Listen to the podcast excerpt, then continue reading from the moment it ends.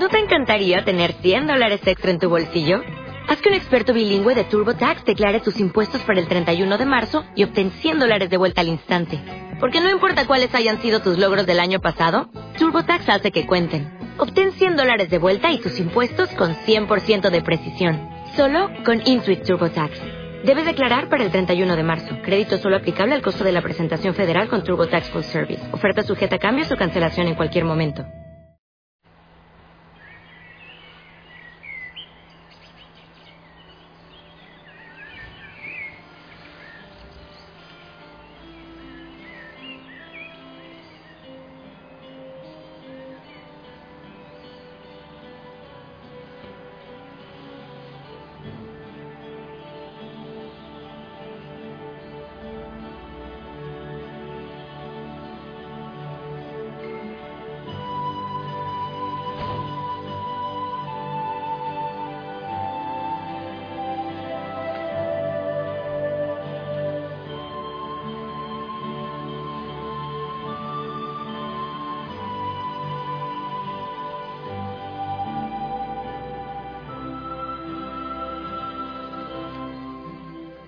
Mi linda familia, muy buena noche. Que el Señor te bendiga. Espero que hayas vivido un día hermoso, hermoso, la mano con el Señor y en su presencia. Eh, yo sé que muchos de ustedes ya me lo han dicho. En muchos lugares están visitando al Santísimo en las capillas de adoración perpetua.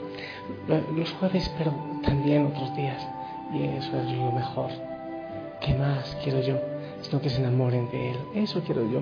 A propósito, venía eh, venía conduciendo y le cambiaron algunas, el aceite, algunas cosas al auto, al carro, entonces yo me sentí en, una nave sota, en una nave, yo decía, wow, todo terreno, qué nave. Entonces, en eso de, las imaginaciones de niño, eh, eh, llegó el ego, el enemigo, en, en forma de mi ego, me dice, puede ser un todopoderoso, puede ser un grande, un hombre famoso, muy famoso y, hacer muchas cosas y hacer dinero. Y eso a mi mente. De un momento otro empecé a reírme y dije a mi ego, mirándolo a los ojos, le dije, sí, es verdad, yo puedo lograrlo. Eso no tengo ninguna duda. Y pasó a tener mucho dinero y fama y poder. Pero después miré con mis ojos llenos de lágrimas al Señor y le dije, solo te quiero a ti. Nada más. Nada más te quiero a ti. No deseo nada más en este mundo. Solo estar contigo. Solo enamorarme de ti y solo servirte a ti. Nada más. Bueno, en eso que estaba en eso de, de, hablar con el Señor, de decirle que me dé la oportunidad de amarle más, de, desprenderme de muchas cosas para poder dedicarme más y más a, contemplarle. Ya llegué a, casa. Y estos días he tenido, sí, sí se, se ha notado, ¿verdad? ¿Para qué tengo que decirlo? Algo de tristeza. Yo decía que estoy luchando contra algo que no sé qué es, porque yo me siento muy bien, muy feliz, pero estoy luchando contra algo que todavía no he identificado. Y, una de las cosas que ha ocurrido estos días es increíble porque llegan jóvenes o me escriben, muchos dicen, quiero suicidarme, no quiero más, quiero, quiero ya terminar con esto, estoy cansado, no aguanto más. Y entonces a veces tengo que correr para allá y para acá. Eh, tratando de, apagar esas, esos incendios. Y, lo hago con tanto amor y a veces me da coraje con los papás que, dejan solos a sus hijos, que los han dejado solos solo por estar trabajando, otras cosas, y, que no saben tantas cosas que viven sus chicos. Estos días le decía en misa a la comunidad de aquí, decía, me da tristeza y, y enojo, porque ustedes, muchos de ustedes no saben lo que yo tengo que saber de sus hijos ustedes creen que todo está bien. Entonces, claro, todo eso creo que también me consterna, me, entristece. Porque hay veces que no encontramos salida. hay veces que estar esperando a que las cosas se solucionen, eso desespera. Sí, desespera. Y quizás tú estás desesperado también en este momento y la espera te desespera. Y quiero decirte una cosa. Una semilla pasa por un proceso de germinación para convertirse en una planta. Yo sé que es un proceso y ese proceso requiere mucho tiempo muchas veces. Y ese tiempo también puede ser variable de acuerdo al tipo de semilla. Pero una promesa de Dios eh, podemos compararla con una semilla que también demanda tiempo, tiempo de espera y tiempo para ver su cumplimiento. Creo que lo primero es sabernos amados por Él, saber que Él nos ama y abandonarnos y confiar en Él porque, repito, la promesa del Señor implica mucho tiempo, eh, a veces, hay veces, para, para que se cumpla. Esperar que una semilla germine no nos afecta. Sin embargo, el tiempo del cumplimiento de una promesa muchas veces se nos hace eterno y desesperamos, en especial cuando las circunstancias eh, son como contrarias a lo que nosotros anhelamos. ¿Por qué? Pues porque nuestro racionamiento, nuestro razonamiento humano mira lo limitado, sin considerar que Dios no tiene límites. Estos días lo he dicho. Dios ve lo que tú quieres, Dios ve lo que tú deseas, pero Él sabe lo que tú necesitas y eso es diferente. Te repito, Él sabe lo que quieres, pero también sabe lo que tú necesitas. El Señor nos da a ti y a mí, nos da semillas, promesas. Cada una es diferente, requiere tiempo para que puedan germinar y brotar. Pero, ¿qué pasa cuando ponemos más nuestra confianza en la semilla, o es decir, en la promesa, que en aquel que nos hizo la promesa, que en aquel que nos prometió? Pues desviamos nuestra atención y nos frustramos, incluso hacemos a un lado al proveedor, al que nos prometió. ¿Entiendes esto? Muchas veces anhelamos tanto las cosas. El Señor me lo prometió, yo recuerdo alguna vez que iba en, eso fue en Bolivia, iba en una moto, una moto grande, lo he contado otras veces, en María Magdalena, y, yo lloraba y le decía, Señor, cumple tu promesa, algo, algo eh, difícil estaba ocurriendo en mi familia, pero Señor, cumple tu promesa, tú lo prometiste. Pero el lío es ese, cuando tú te centras más en que llegue el cumplimiento de la promesa y eso hace que vayas alejando tu mirada del Señor, que es el proveedor, que es el que promete. Espérate una promesa. Es diferente, no por lo que vayamos a recibir, sino por quién nos dio esa promesa. Alguien podría prometernos algo que jamás nos dará, como lo hacen los anuncios publicitarios, por ejemplo, o quienes prometen darte un crédito para que obtengas el auto de tus sueños.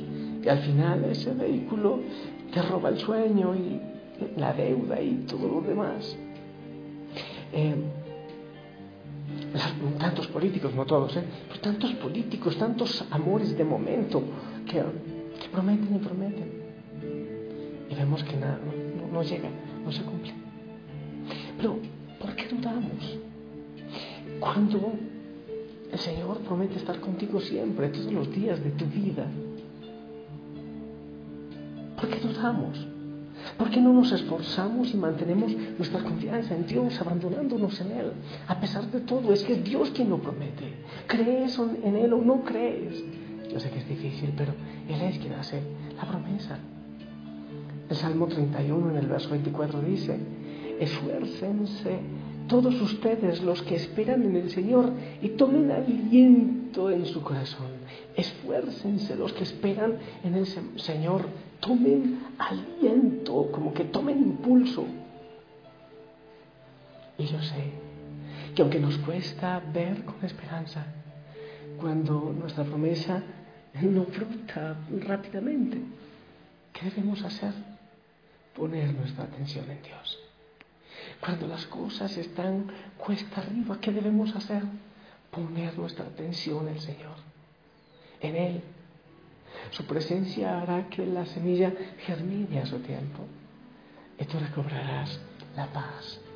Pon la esperanza, pon la, confianza en el Señor.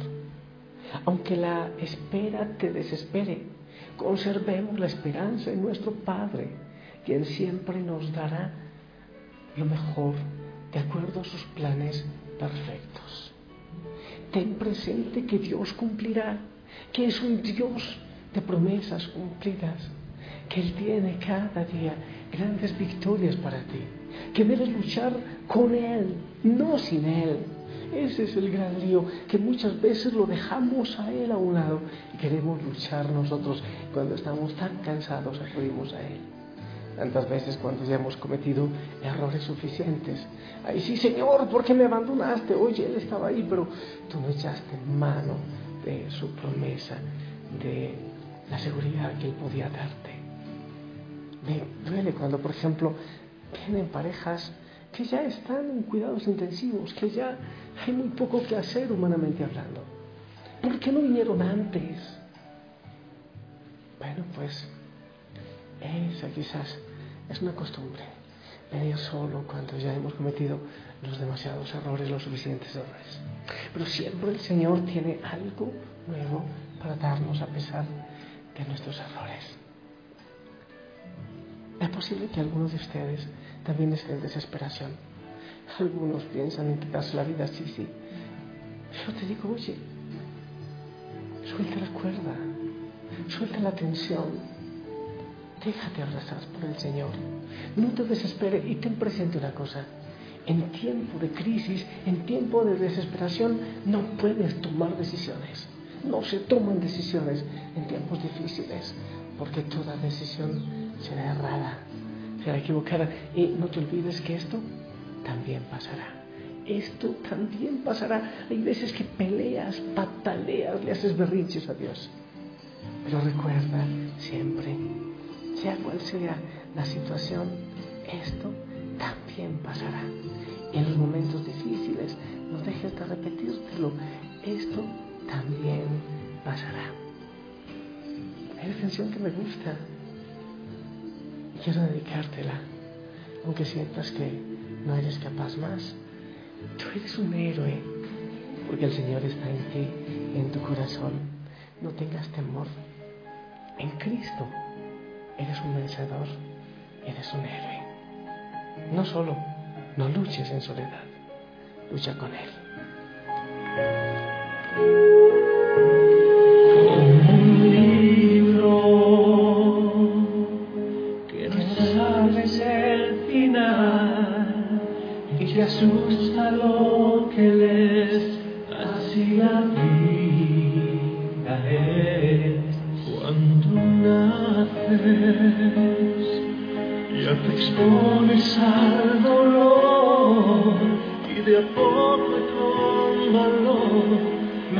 desperté.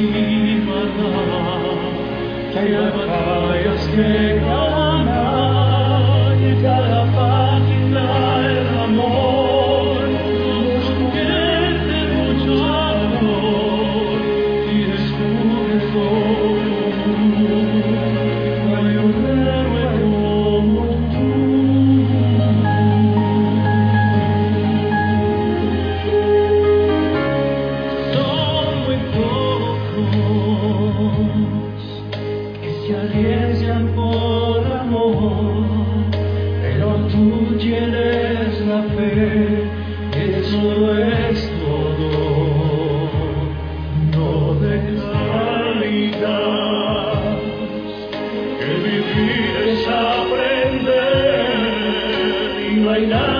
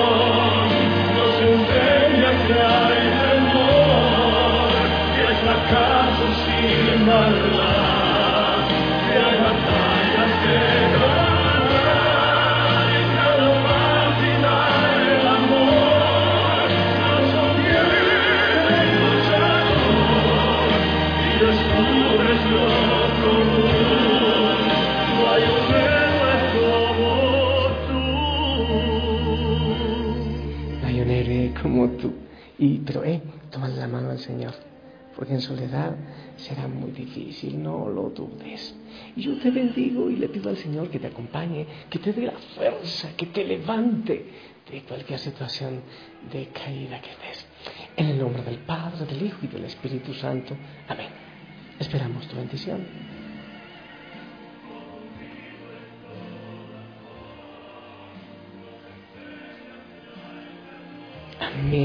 Y cero la cobardía, ¿eh? Vamos para adelante. Te amo en el amor del Señor, sonríe, gózate en el que descanses.